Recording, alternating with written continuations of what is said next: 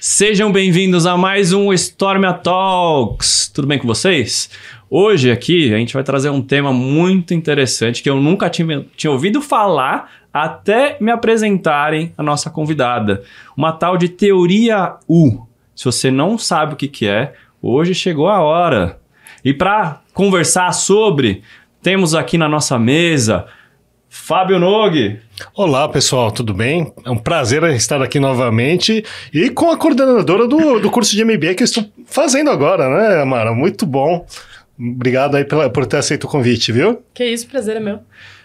Tiago Fontinhas também aqui com a gente, diretamente lá da área de inovação da Seguros Unimed. É Bem-vindo. Tiago. Obrigado, galera. Obrigado por estar aqui nessa mesa com essas feras, né? Acho que é uma honra estar aqui, principalmente com a Mara aqui, que foi, foi minha mentora aí durante esse, esse processo aí de para chegar até aqui hoje e trabalhar com inovação, né?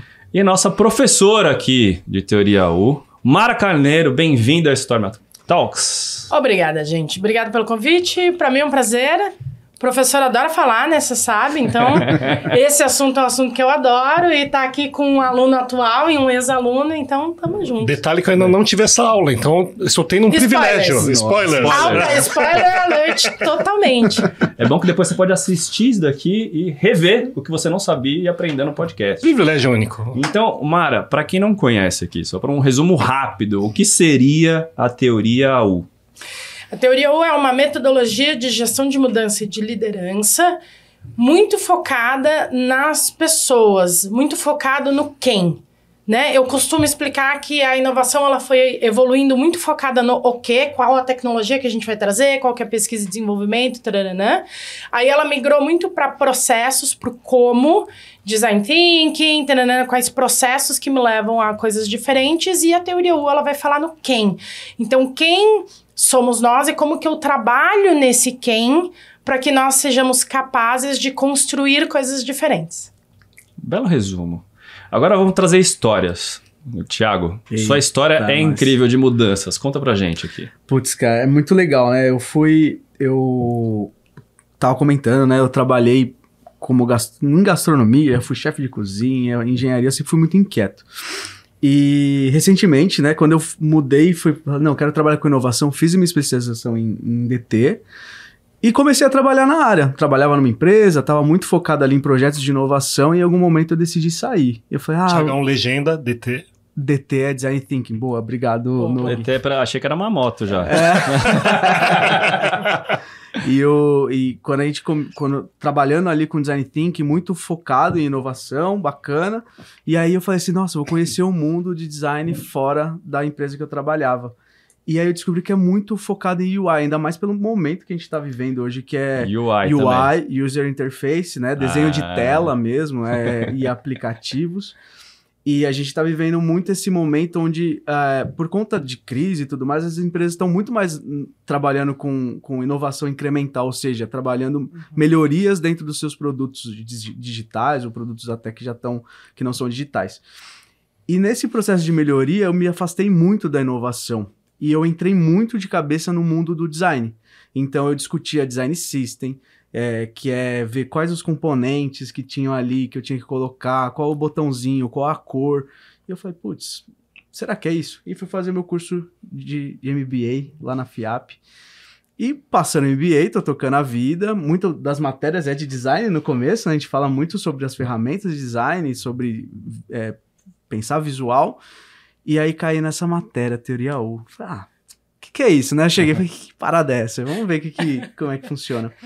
E aí a primeira coisa é, mano, deixa seu, seus padrões pra trás, o que, que que fez você chegar até aqui, o que que você quer deixar? Aí eu falei, caramba, acho que é o momento, né? Minha filha tava pra nascer, isso é importante também. Eu falei assim, Eu o que, que eu quero pro futuro? Né? E eu ali, meio descontente, só trabalhando ali na- nas minhas telinhas, e eu falei, pô, eu quero voltar a trabalhar com inovação. E aí, a o- ó, eu já vou dar um spoiler aqui, que é a o, o trabalho de, de conclusão dessa matéria, eu tive que fazer um mapa, e a Mara deixa super... Ah, pode ser um texto. E eu peguei um- um- uma ferramenta do, do começo do curso, que é o Visual Thinking, fiz um mapa mesmo, falando assim, olha, eu cheguei aqui, fiz o meu caminho de engenheiro e tudo mais, eu decidi inovar, saí totalmente do mundo da inovação, que é o que eu acredito que é a mais disruptiva, não tão incremental, E o ano que vem eu quero voltar a atuar na área da saúde com inovação. Quero voltar a trabalhar com seguradora, que é onde eu, que eu gosto muito.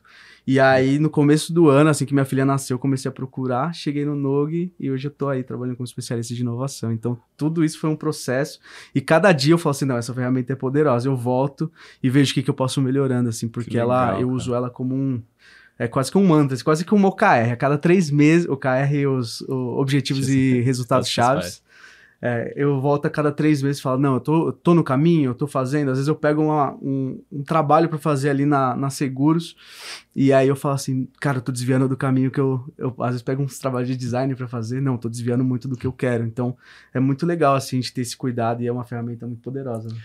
Pensando em teoria U, né, eu, vem em inglês, né, o U, e eu vi o Otto, eu vi um TED Talk dele, é, falando da mudança do ego sistema pro ecossistema.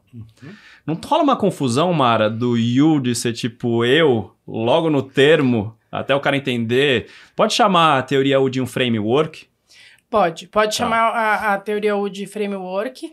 Eu recebi pouco essa confusão. Pode ser que dê, pode ser que É. dê. Mas, enfim, né? Eu já tenho uns, uns bons anos aí que eu, que eu falo sobre isso. Normalmente a reação é por que o.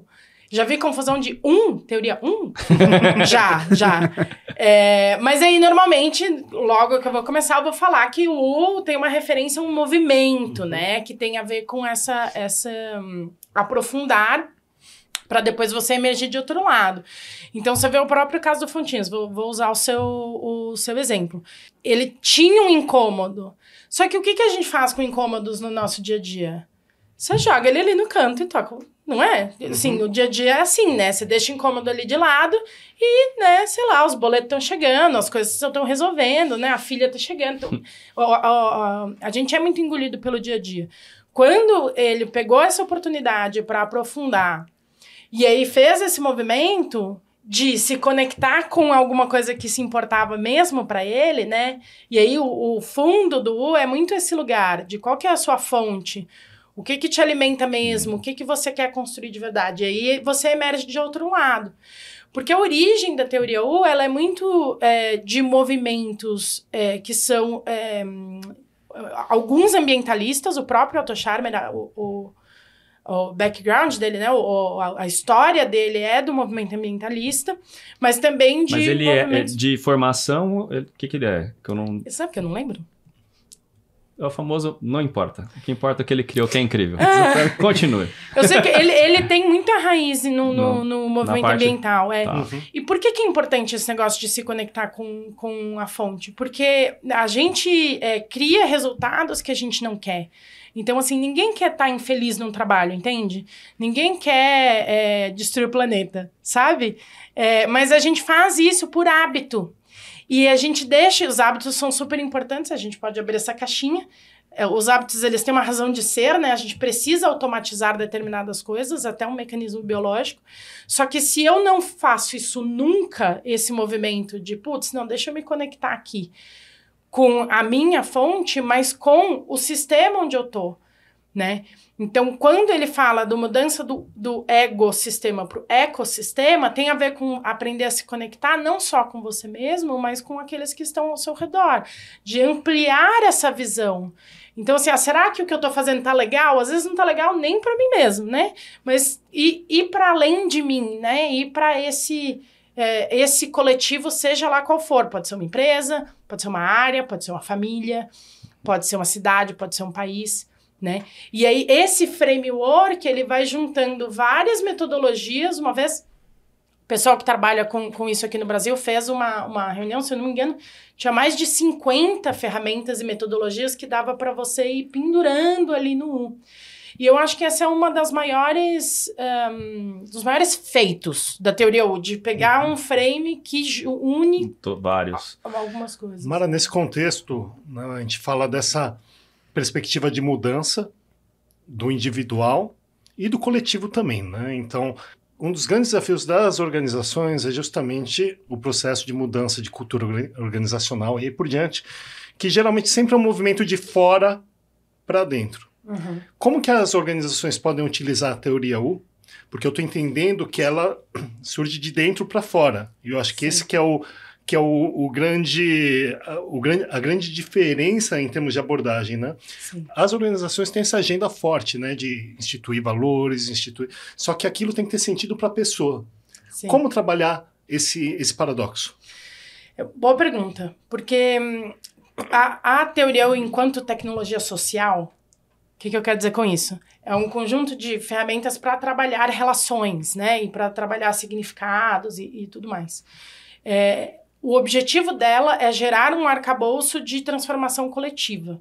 De novo, se você vai para a origem, no, no movimento ambientalista, adianta quase nada uma pessoa mudar, Uhum, né? Para a gente mudar a- o cenário, eu preciso mudar todo, todo mundo. Poderia ser troca- uma troca aí, né? Em vez de framework, seria um movimento. Né? Eu acho movimento, Que é, movimento. acho que tem muito mais a ver com um movimento do que Sim. com um framework. Super. E aí, o- nas- no caso das organizações, é a mesma coisa, né? Não adianta uma pessoa. E aí eu vou usar o caso. Até surgir outro caso, eu vou ficar usando o caso do, do é muito importante esse movimento que ele fez. É, mas não transformou aquele sistema. Sim, verdade. A empresa onde ele estava não se transformou, não dizendo que ela precisava, mas se o objetivo dela era ter mais inovação onde ela estava, ela perdeu uma pessoa que poderia fazer esse movimento, Fato. né? E, e é isso que acontece. O, o que, quando eu digo que o uniu, né?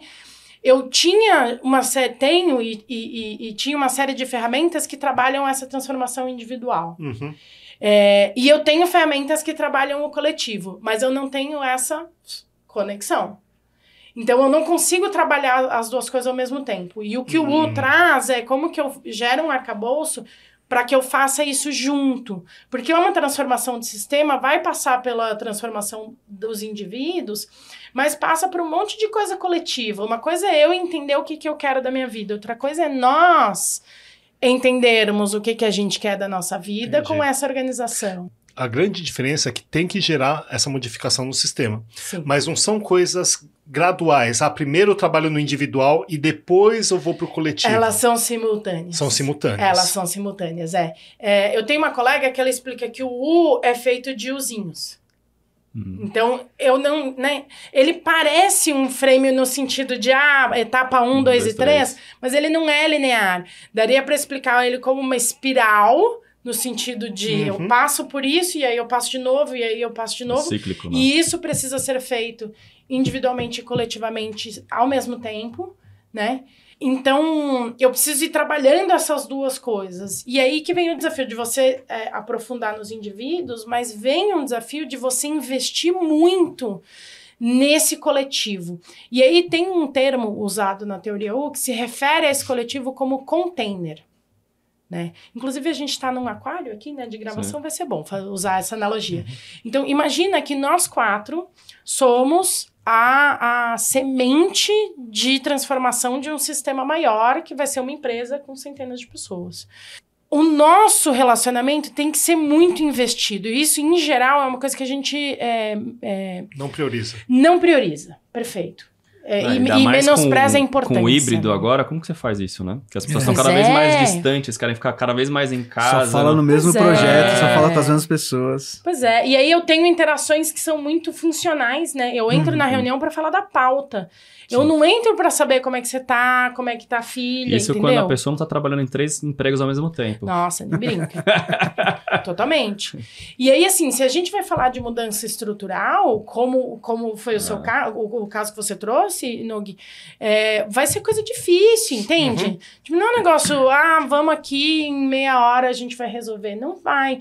Então, tem um investimento nesse container em todos os sentidos, da gente é, se trazer como inteiro. Então, eu não tô aqui a Mara profissional, eu tô aqui a Mara profissional, mas também a Mara que essa semana, sei lá, passou do, do limite, trabalhou demais, e o Funtinhas não é só o Funtinhas, ele é o Funtinhas que ontem cozinhou e não sei o quê, Que e é a filha dele. É isso. E, e também da gente abastecer essa intenção, né? Então, quando o Fontinhas fala assim, ah, eu vou lá e eu revejo os meus objetivos, a gente tem que fazer isso enquanto grupo que lidera a mudança. Como eu vim da inovação, né, eu vim do design thinking, eu faço muitos paralelos.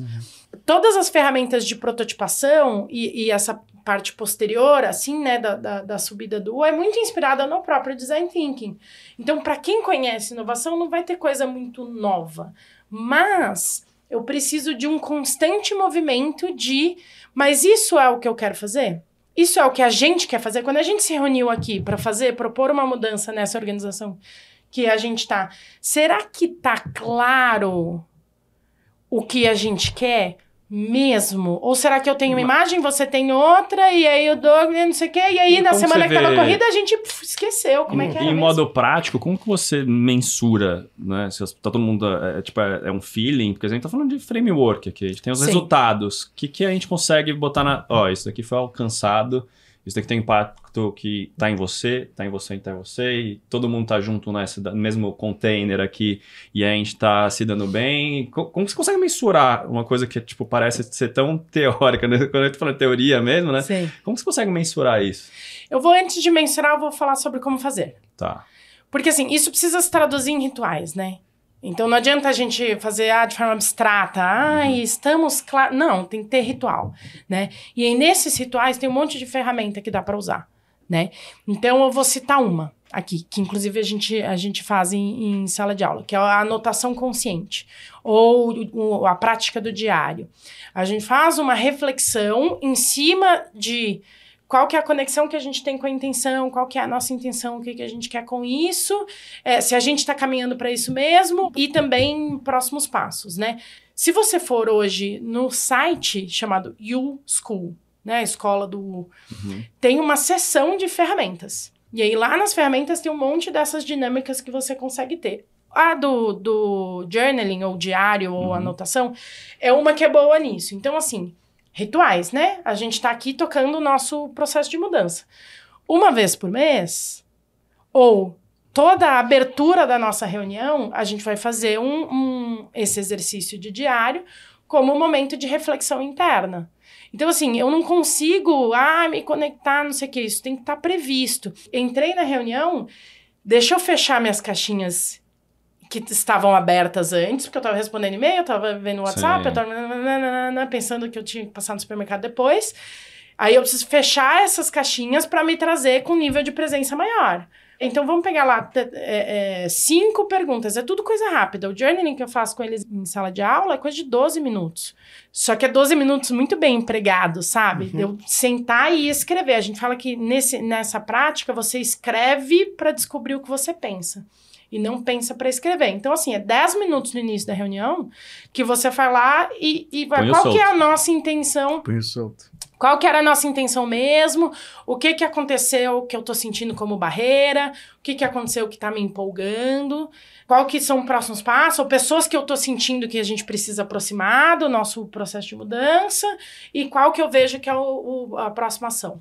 Cinco perguntas que, assim, em seis minutos a gente faz uma reflexão individual e aí a gente compartilha. Ah, o que, que Ah. apareceu na reflexão individual que eu acho que, que influencia é esse nosso processo de transformação. Na hora que você compartilha com nomes ou anônimo? Porque isso faz uma grande diferença em tipo de dinâmica, né? Tipo, ó, junta todo mundo, bagun- bagunça ou tem nomes pra, tipo, ó, eu estou me sentindo tal, não sei o quê. Não, que cada um, cada um compartilha só o que quer. Tá, entendi. Então, assim, se eu fiz uma reflexão aqui que eu não quero falar pra vocês, eu não falo, enfim. Tá. Mas faz parte da construção do container é, criar um espaço De em que confiança. de, de Confiança, confiança, em que tá tudo bem, eu ser vulnerável, inclusive de eu falar assim, gente, essa semana eu tô zoada, assim, vocês precisam me carregar essa semana, porque isso vai acontecer. E, Faz e parte um do humano. container É. forte segura, entendeu? Ah, essa semana eu tô zoada, a gente não vai dar. Aí no mês que vem é a vez do Fontinhas e a gente segura a onda dele, entendeu? Então, esse, esse fortalecimento do container também tem a ver com isso, para que os altos e baixos é, que fazem parte do processo não desmantelem a mudança. Uhum. O dia a dia acontece. Assim como o dia a dia acontece do ponto de vista individual, na empresa isso é ainda mais forte. Tá lá o business as usual, né? Você tem meta para cumprir, você tem o boleto para pagar, a nota fiscal para emitir. Então, assim, muito do que a gente vai falar de ferramentas são ah, ah, formas para você sal salvaguardar Tudo bem, Isso é uma aí. palavra, né? É uma palavra, sim. o processo de mudança para que ele sobreviva e não morra na praia. Entendi. A teoria, então, ela, vamos falar assim, ela é, ela é agnóstica, ela não, as ferramentas, elas são só um meio para proporcionar. Eu posso trabalhar com uma prática medita- meditativa de início, por exemplo, Pode. ter um período de silêncio. né? Então, ah, o que importa muito mais é, é esse processo do, de submersão, submersão, tá certo? Tá certo. Para imersão posteriormente, correto? Corretíssimo. Uhum. Inclusive, eu tava ouvindo o podcast de Teoria U, que a Mara também participa, e eles começam com meditação, né? Esse, esse é o mindfulness, né? A gente tá ali presente, acho que é muito importante, são ferramentas muito legais também de, de trazer, né? Tá falando no- em ritual, né? Tem tudo a ver. É, Que total. outras práticas dentro desses rituais, assim, que você acha interessante no dia a dia da implementação da teoria U? Tem uma, uma prática super importante que a gente exercitar a escuta. Então, assim, você. Eu, eu go- gostei muito, eu gosto de, de descrever a teoria como sendo agnóstica. Tanto que se você vai pegar profissionais diferentes, é, você vai ver que cada um puxa um pouco mais para um uma, lado. pra uma, pra um lado, para uma ferramenta na qual a- aquela pessoa vai melhor, ou que ela tem uma profundidade e por aí vai. Aí você vai nas essências, né? Como que eu vou aprofundar, como que eu vou é, travar contato com essa fonte, como que eu trago níveis maiores de presença. Porque, assim, em algum lugar, uma determinada prática de mindfulness vai super bem. Num outro lugar, pode ser esquisito. Uhum. Então, nesse outro Total. lugar, vai atrapalhar trazer aquela prática de mindfulness. Então, eu preciso trazer outra coisa. Talvez o, a anotação consciente num lugar seja, não, tudo bem, beleza, tô escrevendo, tá tudo certo. Essa leitura do contexto situacional. Leitura do contexto, Uhum, exatamente. Mas ó, as práticas de níveis de escuta, isso, isso é muito importante para a gente trabalhar. Então, faz parte de você ter aprofundar o nível de escuta, você estar mais presente, mas faz parte treinos específicos para isso. De como que eu, por exemplo, é, vou conversar contigo, Nog, e você vai falar durante cinco minutos e eu não vou te interromper. Pausa para assimilação. Tem gente que tem Fazer- muita dificuldade disso. Cinco minutos é eternidade. Você não pode nem colocar na velocidade 2. Não pode? Não pode. Aí, ó, voltamos para velocidade 2. Então, assim, será que a gente é capaz de escutar uma pessoa durante cinco minutos sem interromper ela? Aí, será que a gente é capaz de escutar uma pessoa durante cinco minutos sem interromper ela mentalmente? Porque eu posso estar aqui quieta e não te interromper, mas, Mas na minha cabeça presente, eu tô. É, Você não tá praticando a Aí depois- escutativa, né? Não tô? você não tá presente, né? É, e aí, é, voltando para sua pergunta, né? Então, ferramentas que trabalham em níveis de escuta são muito importantes.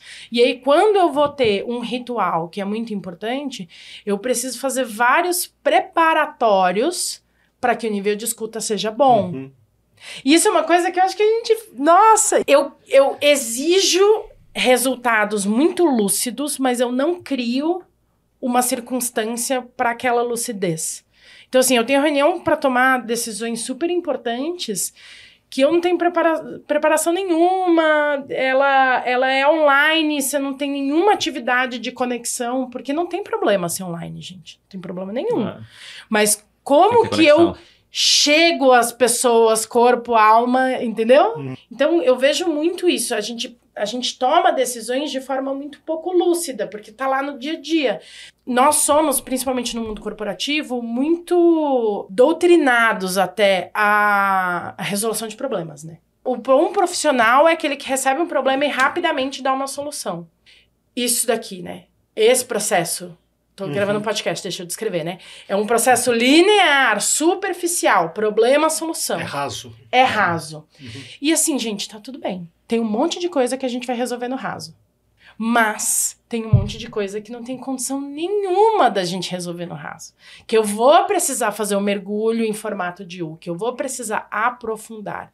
E aí, o grande lance é como que eu crio a sensibilidade para olhar para uma situação e falar: isso daqui tem que ser mais profundo. E olhar para uma outra situação, isso daqui é, manda bala, Uhum. resolve. Uhum. Resolve, resolve. E o pessoal Mas não quando pode que não dá pra assustar, ser né? assim? E não É. pode assustar com essa profundidade, porque pelo que você descreve é um iceberg. A gente trabalha só na Iceberg. ponta. O que tá embaixo assusta e a É. galera tem que estar preparado pra mergulhar e e forte pra resolver, Super. né? Mas eu acho que tem muito a ver com esse encontro com o como que você encara a vulnerabilidade. É verdade. Porque se a pessoa. Para muita gente é conveniente ficar só na, só na superfície. Uhum. É, é duro. É duro? Mergulhar é na duro, vulnerabilidade. É duro, não é bonito, É, assim, ah, sim. vou... Não. Mudança de status quo, né? O medo, né? De mudar. Como que você projeta pra parar com essas barreiras? Quais são ah, as técnicas que você consegue na hora de implementar a teoria U para tirar essas travas das pessoas? Olha, eu vou. O que eu vou falar não é uma verdade absoluta, tá? Eu Sim. vou falar um pouco a minha abordagem e eu tenho colegas que têm uma abordagem parecida, que eu, é uma que eu, eu gosto. Então, assim, no, num primeiro momento, você vai estar mais ali no, no, no, na no linear, né? Aí você faz um. Uzinho é quase uma lombadinha. É uma né? lombadinha negativa, assim. É, uma valinha. Pra você também ir, ir- ir quebrando aos poucos, assim, sabe? Eu, eu sinto muito isso em, em sala de aula. Quando eu pego o MBA de inovação, eles chegam em mim, vixe, já, ah, já teve propósito, já teve é, gestão de mudança, já teve pensamento visual, já teve, ixi, então, ah, Chega então tá bom. Já chega o, o- o- a massa amassada, entendeu? Do pão. e aí eu pego, então, então, beleza. Então, ah, daí eu desço. Às vezes eu pego é, curso de negócios, que a galera, não, veja bem, não Uhum. tá tão assim. São cursos que a galera tá mais crachá e menos, menos pessoas. Eu, dou, eu pego turma, às vezes, do corporativo, O né? In Company. Então, in Company, então tô lá no In Company, já é outro outro cenário. pegada. Então tem muito essa leitura, assim, sabe? Do quanto que esse ambiente vai lidar e sempre ir aprofundando um pouco mais. Então, assim, qual que é o status quo? É esse aqui. Ah, então deixa eu aprofundar um pouco mais. E aí, um pouco mais. E quando você vai trabalhando isso ao longo do tempo, né? Você chega no profundo, não é da noite pro dia. E aí, tanto você, enquanto pessoa facilitadora, quanto o grupo que você está facilitando, já viram que assim, a gente aprofundou um pouquinho e ninguém perdeu a mão. né? Assim, braço não caiu. Não, beleza, então tá. Então, quase eu uma terapia em pouquinho grupo. Mais. É, a gente é, tem muito. Eu sou super a favor de terapia, viu, gente? Sim. Faço terapia, tô fazendo meu processo terapêutico, segundo já, acho ótimo. Mas a gente tem um, uma prática é, de associar todos os processos de autoconhecimento com terapia. Terapia é super importante para autoconhecimento, sou super fã. Mas você tem é, abordagens e coisas que são rotina, entende? Da mesma forma que cuidar da saúde, você precisa ir para o médico, você precisa ir com, com, sei lá, um profissional de educação física, qualquer coisa assim, tem um monte de coisa que você mesmo faz pela sua saúde. O autoconhecimento também é assim. Então, tem 100%. o processo terapêutico, mas também tem o que você faz no seu dia a dia. E só que como é um é muito tabu, a gente tem muito pouca prática, a gente vai travar contato com o autoconhecimento, já tem 30 anos de idade, então fica um negócio meio difícil da gente lidar. Então é um processo terapêutico, mas ao mesmo tempo não é, porque ninguém é terapeuta, né? Você não Uhum. precisa ser formado em psicologia para ser facilitador de teoria U. Mas você precisa sim trabalhar com essas duas ferramentas, da profundidade e da condução do grupo. Mas a resistência tem muito a ver com esse processo de desconstrução de uma imagem que a pessoa tem do profissional ideal e aí por diante, né? Então, ele exige um, esse exercício de autorreflexão, né? Exige. Tá. E nessa perspectiva, Mara, como a pandemia, de certa forma, influenciou o que você percebe, já que você acompanha essas pessoas, você entende que pós-pandemia foi facilitado esse processo ou não? Pelo contrário, você acredita que as pessoas estão tendo mais dificuldade agora de, de desconstruir essa imagem, muitas vezes, que, que as pessoas têm? Olha, essa é uma boa pergunta. Eu sinto que, por um lado, a consciência do que precisa mudar aumentou. Muita coisa que estava embaixo do tapete veio para nossa cara, assim, durante a pandemia. E aí, assim, o primeiro passo para a mudança é você identificar a necessidade, né? Então, desse lado, eu sinto que vários, em vários ambientes, várias pautas que antes não apareciam, agora começam a aparecer. Isso é um, um- um bom sinal. Até de esgotamento emocional mesmo, né? Exatamente, exatamente. Mas, por outro lado, a, a gente está vivendo um momento muito peculiar, assim, porque muita coisa saiu debaixo do tapete porque piorou. Não é porque saiu debaixo do tapete que a gente resolveu olhar para Uhum. aquilo, mas é porque os níveis de, de burnout, de ansiedade, depressão nunca foram tão grandes. Então a gente consegue conversar mais sobre isso. Isso é uma coisa positiva. Mas, por outro lado, eu vejo muita coisa com um grau de maturidade muito baixo ainda, sabe? Tipo, esses processos do, ah, vamos pro remoto, vamos para o híbrido, vamos para o presencial. Não tem resposta certa. Uhum. É, mas a questão é como que eu construo? Como que eu construo um 100% remoto? Como que eu construo um híbrido? Como que eu construo um 100% presencial? Então, por mais que a necessidade tenha aumentado, que a gente tem mais clareza dessa necessidade, a gente ainda está bem perdido. Uhum. Eu, eu, eu, sinto. Principalmente os gestores, né? Principalmente gestores, que é quem tem que tomar decisão. Uhum. E aí eu acho que tem um lugar também de compaixão para essas pessoas, sabe? A teoria tra traz muito um olhar assim que as pessoas não são más. A gente, quando a gente fala de sintoma, né, tem o ambiental, de onde a, a, muitos dos fundadores da teoria U vêm, mas tem também um aspecto social e um aspecto existencial, né? Então, além da crise ambiental, que é até mais fácil de mensurar, Uhum. é, nós temos diversos desafios sociais vistos dentro de pequenos grupos, empresas, mas vistos de uma forma geral. E você tem o, o lidar você com, com você mesmo. É, ninguém, zero pessoas acordam de manhã e pensam assim: ah, eu quero destruir o ambiente, fazer as outras pessoas sofrerem e terminar deprimida. Nin- Ninguém pensa assim, entende? O lance é, é esse descolar do que a gente visualiza enquanto algo que seria legal para todo mundo e o que a gente faz. Esses sintomas, eles são resultados dos nossos hábitos coletivos, né? E o gestor, né, eu fico brincando, tem até um trecho num, num- dos livros que eles contam, ah, vou, vou falar com um CEO, e aí tá lá a pessoa na cadeira de, de CEO, ela olha para baixo da cadeira, não tem o botão mágico. Aqui é o botão mágico que vai todo mundo mudar, vai transformar a organização. Mesmo a pessoa na hierarquia mais alta, ela vai ter dificuldade de mudar. Porque é um transatlântico, né? É a cultura, é o comportamento compartilhado. Então não tem botão, não existe o botão. E para os gestores não existe o botão mágico. De tipo, ah, não é para cá que eu tenho que ir, e aí eu estalo os dedos e isso acontece. É um processo da própria pessoa que, que está gerindo se acolher. Eu vi muitos processos muito duros, assim, de gente que teve que tomar decisão que influenciou, influenciou duas mil famílias naquele 20 de março, 17 de março de 2020. Eu tenho uma grande amiga que tomou várias decisões que influenciaram um monte de gente e depois ela precisou ficar três dias trancada no quarto. Uhum. Porque é muita responsabilidade. Eu sinto que esse, o, o, o lugar dos gestores hoje é de acolher essa responsabilidade e se acolher enquanto seres vulneráveis de tipo, cara, eu preciso também olhar pra mim, porque se eu estiver em burnout, eu não vou conseguir olhar pra sintoma nenhum, não vou conseguir, né, Tem tudo a ver de dentro pra fora também. dentro pra fora. E eu vejo muito a teoria U, então, como um processo de busca de coerência. Perfeito. Tem sentido, né? Tem sentido, tem sentido. Que é o, o- o- a coerência entre o saber e o saber fazer. Uhum, uhum. E isso é essencial, né? Mas até nessa perspectiva até mais macro, né? Então, por exemplo, a coerência entre os valores da organização, seus valores, valores pessoais.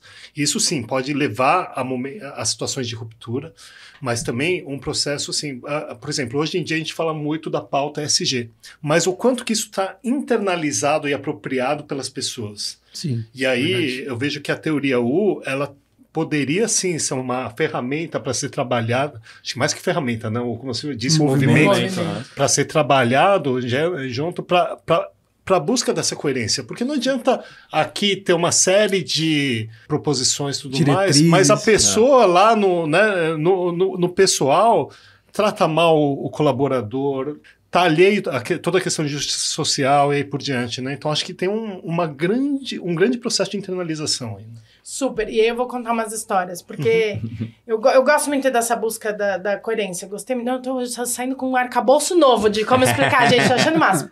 É muito comum.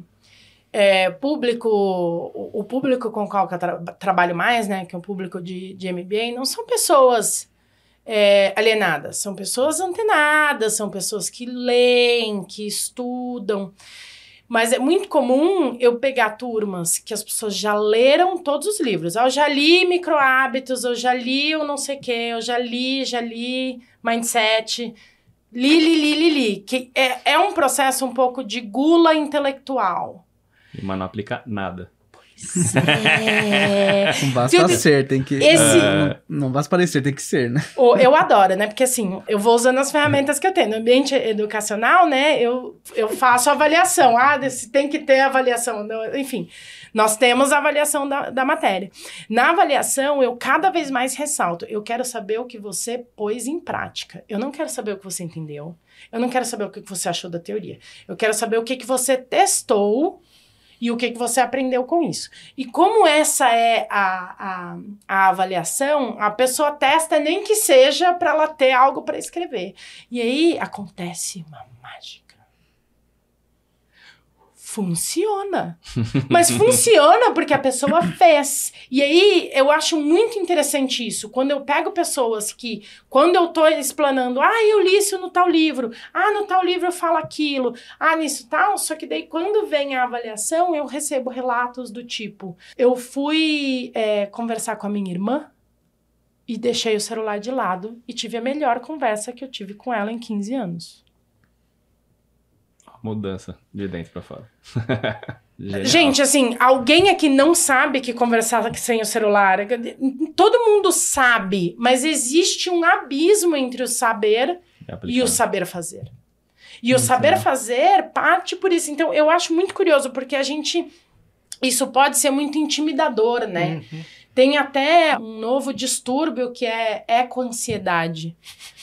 Muito nas gerações novas. Então, assim, eu tenho uma consciência de que a gente está destruindo o planeta, mas eu fico ansiosa, porque eu não sei o que fazer com isso. Verdade. Então eu tenho uma consciência maior do todo e eu quero mudar o todo, mas eu não consigo almoçar só almoçando. Eu tenho que almoçar vendo um vídeo, fazendo não sei o que, escutando podcast no vezes dois. Tô sendo julgado aqui, gente. Mas tá tudo bem. Vocês vão assistir esse podcast aqui em dois também. Só pra... E depois me falam o que vocês acharam, se eu falo muito rápido ou es- não. Não esquece do diário. Do diário. Escreve diário. Falando de ESG, eu escutei essa semana um podcast, Freakonomics, que eu amo. Teve um paper que saiu, né, de uma historiadora lá do. Acho que foi da, da MIT. Falando de, dos vieses que a gente tem em implementar ESG. Por exemplo, e isso tem a ver com a teoria U. A gente acha que as empresas que já são green merecem mais investimento porque elas já são green. Né? Eu vou banir as que são eh, brown, né? As que são sujas, eu não vou investir nelas. Mas no final das contas, são as que mais precisam de investimento para ela deixar de ser brown e virar green. E os investidores estão tirando a verba da- das empresas marrons e colocando nas que já são green. Então, empresas de serviço, empresa de marketing, os caras colocam um dinheiro mais nessa, investem mais nessas do que nas que precisam, literalmente. Então, assim, imagina cases de teoria U para combater isso. No, no prático, como que a gente faria? Ó, Não, pega essa tem- bola curva. É, Pega aí. Ah, pega aí esse negócio quadrado. É, não, eu acho que tem vários lugares por onde a gente poderia começar. Inclusive, olhando para o ecossistema como um todo. O meu primeiro contato com a teoria U foi num treinamento chamado Change Lab Laboratório de Mudança. É, e aí trouxeram vários casos da Reals Partners, R-E-O-S, é, que é o nome da, de uma consultoria que atua Uhum. muito com teoria U. Grande parte da mudança tem a ver com o sistema se ver e se sentir. O que, que eu quero dizer com isso? Será que os donos do dinheiro, os donos, quem, quem faz a regra, quem recebe dinheiro, as, as pessoas da- das empresas brown, das empresas green, do não sei o quê, será que está todo mundo enxergando isso de verdade? Provavelmente não. Então, se eu pego uma série de práticas para juntar esses atores num processo estruturado ao longo de alguns meses, para as pessoas se escutarem, para as pessoas é, traçarem essas intenções em comum, isso é muito transformador. É- essa é a premissa do U, entende? Uhum. Eu vou trabalhar em cima dessas pessoas para que elas enxerguem melhor, enxerguem através de mais pontos e a consequência disso é mudar. Sabe aquele não dá para desver? Vi não dá para desver. Esse é o ponto. Se, eu quero conduzir o grupo de uma forma que ao eu enxergar, então eu sou investidora e o Nog vai ser o meu investido. Se eu se eu enxergo o ponto de vista dele, não tem como eu desenxergar. Uhum. E aí, por causa disso, eu mudo a minha atitude. A minha mudança de atitude é uma consequência. E se eu faço isso em sistema, transforma aquele sistema todo. Só que daí eu preciso de, de, de investimento em ferramentas, e aí vai exercício de escuta, vai entrevista de atores, então você coloca essas pessoas para se entrevistarem com um nível de escuta melhor, com um tipo de pergunta, né? E aí é muito do design thinking, uhum. né? Como que é o processo de pesquisa do design thinking? Você pensa a pergunta para não enviesar a resposta. Então, eu faço um, processos estruturados de como que todos esses atores envolvidos vão se ouvir e vão criar uma nova visão do sistema, porque cada um de nós, a gente tem o nosso ponto de vista, que é a vista de um ponto. Quando eu faço esse exercício, eu consigo, de alguma forma, ver aquilo através de quatro pontos. Cinco, seis pontos. É, então, um dos casos que me marcou muito da, da Reels era assim, como é, diminuir a desnutrição infantil na Índia pensa num problema sistêmico. Porque aí vai as crianças, os pais, as escolas, as ONGs, o governo, as fábricas de alimento, a vai a cultura mesmo, né? Cultura. Nossa, vai tudo. E aí, assim, é quatro meses trabalhando todos esses atores se enxergando se enxergando, se conversando, se ouvindo, e aí a consequência desse outro nível de, de consciência, de consciência e de percepção, a consequência é que eu mudo. Fez sentido? É, você não consegue Sim. mudar o que você não enxerga. Você não tem cognição para aquilo, né? Tem um negócio na minha frente, não sei o que é. Então você então, continuo não sabendo o que é, continuo toco minha vida, né? É. E assim, a gente tem uma resistência é, biológica para mudar se eu não entendo por quê. A neurociência já consegue explicar isso. Eu tenho, eu tenho uma colega, eu fiz, eu fiz um, um curso de pequeno, né, de neurociência. É, o nosso cérebro, ele é pequeno, ele é tipo 3% da nossa massa corporal, mas ele consome 20% da nossa energia. Então eu falei, né, que a automatização ela é importante, ela é necessária. É, o cérebro ele automatiza, porque senão ele consumiria toda a glicose, entende? Tipo, todo o oxigênio. Então, para mudar o seu cérebro por um, um, mecanismo evolutivo, ele vai olhar para isso e falar assim: mas precisa mesmo? eu tenho aqui um tanto de coisa que eu preciso automatizar. Precisa mesmo mudar isso daqui? Então, é natural para gente. Mas precisa mesmo, precisa mesmo. Por isso que a intenção, qual que é o OKR, qual que é o objetivo que eu quero chegar uhum. e essa, esse fortalecimento da intenção o tempo inteiro é importante. Não é porque eu sou chata, entendeu? Posso até ser de vez em quando, mas não é por causa disso. É porque se eu não me lembro, o meu cérebro vai falar: não, esquece uhum. esse negócio aí, volta, volta para automático, porque eu preciso economizar energia. Mas me parece que o principal desafio aí, Mara, nesse processo, é aprender a escutar. Porque depois que se tem essa disposição tudo mais, eu acho que existe esse encontro, né, entre aquilo que eu penso, aquilo que o outro pensa, os meus valores, os valores do outro, mas o quanto que a gente sabe escutar e como que você trabalha justamente esse processo de desenvolvimento da escutativa com o pessoal que você trabalha no, dentro da teoria Olha, tem várias ferramentas e, e vai muito na prática. É muito, são, são várias práticas diferentes, né? É, teve um, um, um, colega do Fontinhas, da turma dele, que eu vou, vou citar um que eu já, já comentei aqui, né? Que assim, será que você consegue fazer uma coisa por vez? Mara, mas eu não consigo. O tempo inteiro, tudo bem. Assim, a gente tem um estilo de vida que é muito indutor de você fazer coisas ao mesmo tempo. Mas será que se você quiser, você consegue fazer uma coisa só? Porque assim, o nível de escuta de zero pessoas vai ser fazendo duas coisas ao mesmo tempo. E aí faz parte, um dos exercícios que a gente traz é treine unitarefa. Teve um colega do, do Pontinhos que eu amo, amo. Essa parte mais legal de ser professora. Recebo uma mensagem de manhã assim, Mara, descobri que tem passarinhos na minha casa. Tô aqui dando risada sozinho, porque ele comeu café da manhã, só comendo café da manhã. Gente, de novo, né? A coerência. Essa busca do juntar o saber com o saber fazer. Todo mundo sabe que é bom você ter um momentinho seu, mais tranquilo. Mas quem sabe fazer esse movimentinho acontecer? Então, eu acho que assim, tem uma tarefa de casa que é um pouco a gente aprender a fazer uma coisa só, para para exercitar o nível de escuta. Isso é um ponto. Outro ponto que eu gosto muito é aprender a, a, a conduzir conversas com perguntas.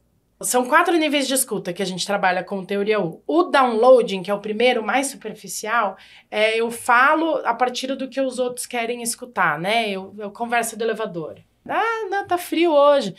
Sabe? Ou então aquela reunião que poderia ter sido e-mail. Que você só Essa aqui mais teve, acontece, teve, existe, é, nossa. Pois é. Reunião pra marcar reunião. É. Isso, né? pra marcar reunião, esse tipo de coisa. Então, o nível de escuta é muito superficial, né? Aí eu aprofundo para um, pra um debate, em que eu já não falo o que eu acho que você quer ouvir, eu falo o que eu penso. Falo o que eu penso e aí lidem com isso. Por isso que é debate, né? Mas eu já tenho espaço para opiniões diferentes. Aí eu desço pro diálogo, quando eu já tenho reflexão.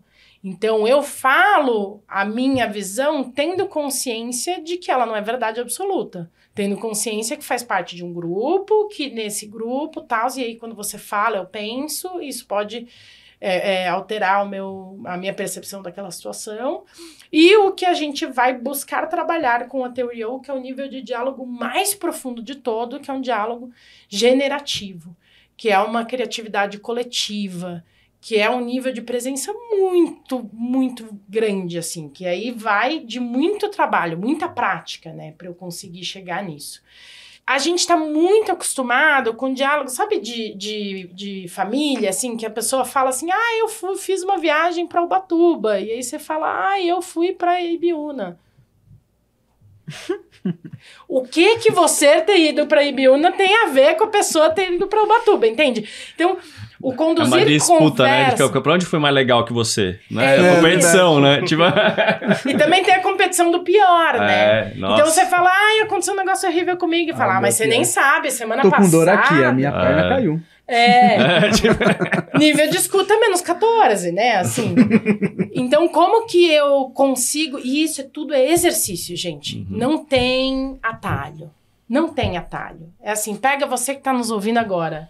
A próxima conversa que você tiver, tenta conduzir essa conversa só perguntando. Faz uma pausa agora. Muda pra versão 1x pra escutar agora. Fala de novo. Olha lá. A próxima conversa que você tiver, conduza a conversa perguntando. Várias reflexões aqui, Doug. Se minha esposa ouvir esse podcast, ela vai falar: olha, uma coisa de cada vez. Eu tô adorando, eu tô adorando. esposa, já gostei. Com o meu chefe na mesa, eu tô adorando. Mas você sabe que eu acho que um, um, um indicador de sucesso quando a gente vai, vai trazer isso são conversas na mesa de jantar.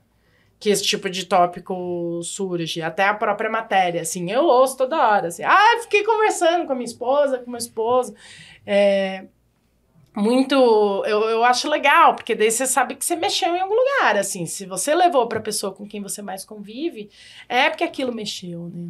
Eu já tenho minha traba o meu trabalho de conclusão de curso aqui na minha cabeça. Sabe uma boa prática de escutativa? Gravar podcasts. Toda Ó, vez que eu imagina. entrevisto pessoas, e quando tem mais de uma pessoa entrevistando, que você tem que triangular, você exercita muito, você tem que prestar 100% do tempo de atenção na pessoa. E não se preparar, se armar para a próxima pergunta. Que acontece muito isso com o entrevistador. Verdade. E isso é uma. é, tipo, a pessoa tá falando, não, mas qual que eu vou fazer a próxima pergunta? Aí o cara pega aqui a pauta. Eu, por isso que eu não gosto, eu já exercito isso desde sempre, de não ter pauta na minha mão. Toda vez que tem a pauta, uma, você vai ficar preso àquelas perguntas, você não melhora a interação. Então, tipo, o podcast, gente, para você que quer aprender a escutar melhor, comece a gravar podcast com a sua família. Né? É uma boa dica ali. Para ouvir, entrevistar a pessoa, né? Escutativa muito forte aqui. Desliga o celular, o celular tá desligado desde que a gente começou aqui. Imagina se tivesse aqui. que além de vibrar no bolso, vibra aqui também. Tem spam para tudo que é lado, né? E a gente Então- fala muito disso no quando a gente vai fazer pesquisa com o usuário, né? A gente fala assim: ah, mas como é que eu faço um roteiro? A gente vai dar aula, vai explicar como é que vai fazer um roteiro de pesquisa. Não, é desestruturado. Mas como assim desestruturado? Eu tenho que colocar todas. Não, você vai fluir, deixa Exato. fluir. É, qual que é o seu objetivo? Coloque suas hipóteses, vê onde você quer chegar com essa entrevista. E quando a pessoa fala um negócio que é interessante, você fala, cara, me conta mais. E você anota, grava, mas é desestruturado, tem que ir no flow, né? Acho que é, É, isso é é. importante. E aí, eu acho que o, o grande desafio que a gente está hoje, em termos de movimento de, de teoria U, e essa, essa é a grande intenção, tá? Se você for pegar todo o trabalho do Presence Institute, que é a, a organização sem fins lucrativos fundadas pelo, pelo professor lá do MIT, que é o Otto Scharmer. Se você for pegar todos os núcleos, todo mundo que está trabalhando, qual que é o, o nosso grande objetivo? A gente conseguir escalar essas reflexões para sair do nível de indivíduo e ir para nível de sistema. Porque a gente está num numa super mudança de paradigma, gente. Assim, a gente tem hábitos da revolução industrial uhum. e a uhum. gente está vivendo a, a, revolução da informação, sei lá como é que a gente pode chamar. Tem gente chamando isso melhor do que eu. Agora eu não, não sei. É, mas. Não entraram em consenso ainda por isso. É, esse, essa nossa era aí que a gente, é. que a gente está vivendo. É, e a gente tá, tá vivendo um grande choque por causa disso. Então a gente precisa conseguir escalar isso, né? E aí, para citar uma pessoa que eu até é, consultei o nome dela antes da gente entrar para não falar errado, é a Cristiana Figueires. Ela é uma diplomata porto-riquenha que foi super importante para os acordos de Paris. Ela é o grande nome assim que foi conseguindo arquitetar e tal. E ela diz que o trabalho sobre nós mesmos é o único sobre o qual nós temos controle. E a grande questão é: se esses sintomas que a gente está construindo somos nós que fazemos, como que a gente trabalha naquilo que a gente tem controle? Que é o trabalho sobre nós mesmos. Mas de forma coletiva, para a gente chegar na escala dos resultados serem diferentes. É esse é o nosso grande dilema, né? Então, isso tudo que a gente está conversando tem várias aplicações é, super práticas é, no, no micro, mas a gente precisa de escala para que cada um de nós trabalhe sobre nós mesmos, para que cada equipe trabalhe, trabalhe dentro da equipe, cada organização dentro da sua organização, e que a gente chegue num futuro, a gente consiga construir um futuro que a gente queira, e não um futuro distópico, né? Blade Runner. Blade Runner. Mad Max. pra gente encerrar, assim, falar num case aplicado de sucesso da teoria U. Ai, que difícil essa pergunta. Segunda bola curva, né? Essa é assim. Uma, uma empresa assim que aplicou a teoria U e mudou algum sistema, alguma visão, algum produto novo que surgiu a partir da teoria. Tem algum caso? É, posso contar dois? Pode. Então tá bom. É um caso conduzido pela Base Colaborativa, que é uma organização que trabalha super bem com teoria U aqui, é, que fez com a Wikibold. Eles fizeram um processo desse de ver o sistema do sistema da empresa, então fornecedores, clientes e, e, e tudo mais. Entre os resultados, uma coisa que, que mudou muito forte foi o, o processo de compras da Wikibold. Por quê? Pensa aqui comigo, a Wikibold faz pão. Então ela vai comprar castanha, farinha, tanana. Vamos olhar para essa cadeia no Brasil. E assim, eu tive uma experiência é, é, recente, no ano passado, agora estou indo de novo, é, para ir para uma pequena vila ribeirinha quilombola na, na Amazônia Paraense, no, na, no, no, Rio Tocantins, ali no Pará. Gente, a pessoa que tira o cacau, que, que, que planta o cacau, colhe o cacau, seca o cacau, vende a semente seca do cacau, um saco desse tamanho, por sete reais ela não tem dinheiro para comprar chocolate para a filha na Páscoa. E aí esse foi o grande shift, assim, tipo, eu não posso comprar qualquer castanha a qualquer preço. O famoso fair trade, tá em alta. Famoso fair trade, né? Por que, que eu vou adotar o fair trade, né? Como e aí você começa a ver práticas fora de mercado. A Dengo é uma grande é, é, um grande exemplo. Um grande exemplo. Eles chegam a pagar 70% acima do mercado. É um negócio de louco. É um negócio de louco. Pense isso fora de contexto. Sim. Ah, eu vou pagar 70% a mais do mercado para os meus fornecedores. É um negócio de louco. Como que eu chego nesse negócio de louco? Enxergando como que é a realidade se eu não faço. Porque louco mesmo é a pessoa que plantou o cacau do seu chocolate e não ter dinheiro para comprar um chocolate para filha na Isso é Páscoa. É Isso é coisa de louco. É. Entendeu? Então você conseguir ressignificar. Esse é um caso. Um outro caso que o próprio Otto Scharber está trabalhando agora é de revitalizar os processos da ONU. Porque a ONU e os, os ODS, os Objetivos de Desenvolvimento Sustentável, todos os movimentos é, mais globais, eles estão tentando resolver, estão é, tentando endereçar esses desafios, mas a ONU em si tem uma estrutura super hierárquica, super... Tananana.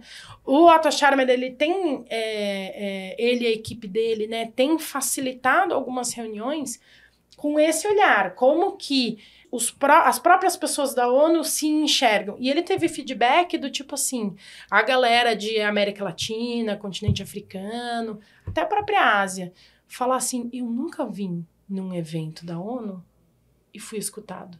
Hum. Toma esse feedback aí pra ficar é, Simples assim. é. Durma com esse barulho né? Então, tá, tá, tá, o Presence Institute tem feito um, um, um, trabalho super interessante de revitalizar a ONU, porque assim, eu preciso, de novo, de coerência, né? Eu estou falando de resolver desafios que são muito filhos da Revolução Industrial, né? Então, são muito filhos de um paradigma, uma visão de mundo europeia. Só que eu tenho processos que seguem sendo centrados na sede da, da organização que quer resolver. Então, assim, de novo, né? Eu preciso mudar quem sou, quem somos, para gerar resultados diferentes. Senão eu fico patinando, né? E continuo gerando os mesmos resultados, apesar da intenção não ser essa. Você falou de agricultura no Brasil, ela já tem um pouco de consciência em algumas culturas. O café tem muito disso já do fair trade, tanto para a agricultura regenerativa, né? E está virando exemplo para outros lugares, a agricultura regenerativa, para outras empresas, não só que trabalham com agro, né? Então, acho que é interessante isso, né? O que é regenerativo, né? Eu acho que o U pensa muito nisso. Você falou que é cíclico, né? né? Ele, por mais que ele seja um U, ele é cíclico, né? O regenerativo, a economia regenerativa, né? O agro é fácil você falar do regenerativo, é né? Tipo, eu tô plantando aqui, se minha terra não consigo plantar mais, deixou de ser regenerativa. Mas e a cadeia? Quem está trabalhando aqui? Quem está colhendo? Né? O café o cara colhe uma vez por ano. E, e, e, o resto do tempo, esse cara tá fazendo o que na vida? Sim, sim. Nesse tipo de consciência, né? Então isso é legal, que a gente vê isso já acontecendo em alguns, alguns cases, né? O cacau é um, o café é outro, algumas culturas que a gente pode aprender e uhum. trazer para a cidade aqui, né? Verdade. né? Para o nosso dia a dia aqui. Como que a gente pode ser regenerativo? Palavras finais, Nogo, para a gente terminar esse podcast incrível.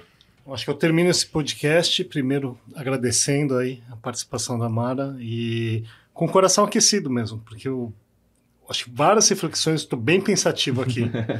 e eu acho que essa proposição de enxergar o individual nesse contexto do coletivo de que, não, é, de que é um todo insociável. É, essa perspectiva é muito, eu acho que é muito transformadora.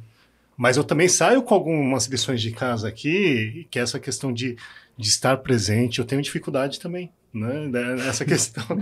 então, acho que eu, eu saio com algumas lições de casa individuais também, nessa questão de ser mais pleno e, e íntegro naquilo que você está fazendo. Eu acho que a gente vive numa numa realidade tão louca, às vezes com tanta informação, com, tanta, com tanto ruído e com tantas uh, demandas, e o, o, quanto é precioso mesmo esse processo de, de você estar tá inteiro lá.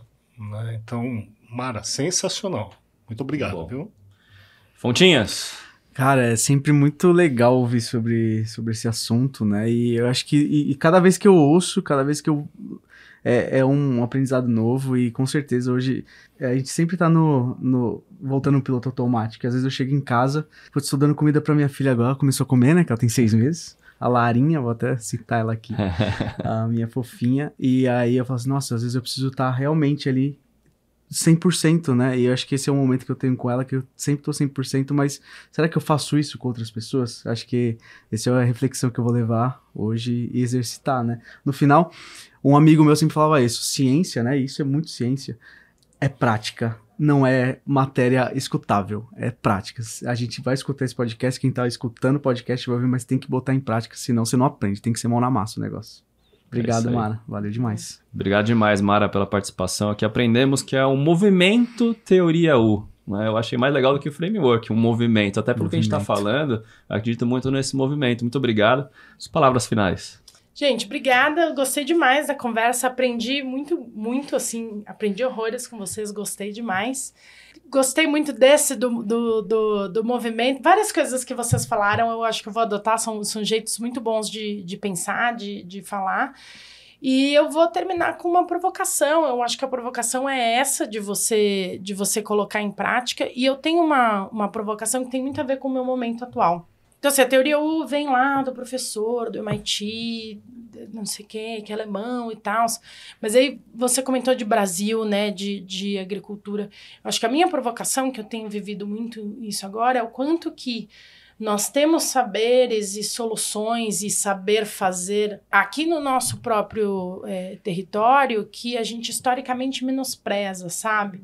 Eu, eu, eu tenho comumente essa, essa, hum, essa provocação da gente exercitar mais os níveis de escuta aqui dentro de casa, sabe? Ah, vamos estudar o cara do MIT? Vamos estudar o cara do MIT. Mas tem tanta sabedoria aqui do nosso lado, nas nossas cidades, nos nossos campos, nos nossos, sabe? Eu sinto que o Brasil tem uma, uma potência é, de ser solucionadora de muitas coisas se a gente souber ouvir. Souber ouvir pessoas que são, no Brasil, historicamente oprimidas, mas que elas sempre souberam como fazer isso. Né? A gente é que nunca soube. E aí esse resgate de, de travar contato com um monte de coisa que é brasileira, a gente esquece que é brasileiro e fica muito focado em não sei quem do MIT, não sei quem de Harvard. É, e eu acho que tem, tem principalmente esse tipo de sabedoria que a gente está precisando uh, agora trazer para a nossa ação, para a nossa prática, para os nossos hábitos, que não vai vir de fora, não. Vai, vai vir de Daqui. dentro e de dentro do Brasil, de É plantado aqui, falando de agro. Plantada aqui, é, é, exatamente. É isso, Muito mas bom. muito obrigada. Eu fiquei muito feliz com a nossa conversa. Mara, só para finalizar, a pessoa que quer buscar conhecimento em teoria U, quais as dicas? Dicas: comece pelo Presence Institute, tá? O site deles atual é uschool.org. Eu tenho quase certeza, se não for isso, o Google A vai te corrigir. deixa, a gente deixa nos comentários aqui. Um, um bom livro é, que tá super bom, super didático, é O Essencial da Teoria 1, do próprio Otto Scharmer. O curso base é, aberto se chama ULab.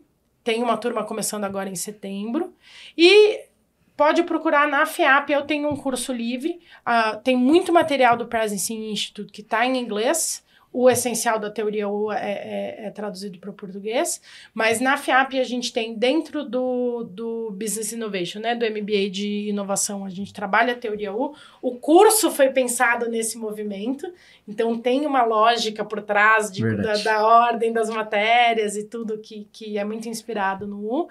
É, tem a matéria de teoria U e eu tenho agora em agosto é, uma turma do meu, do meu curso livre, que daí é um curso mais curto, que você pega só ele, de, de teoria U, no qual a gente vai colocar um monte de mão na massa, viu? Já tô avisando. Vale a pena, hein, não, galera? não Vale a é pena. teórico, não é teórico. Sou prova, hein? Que vale a pena.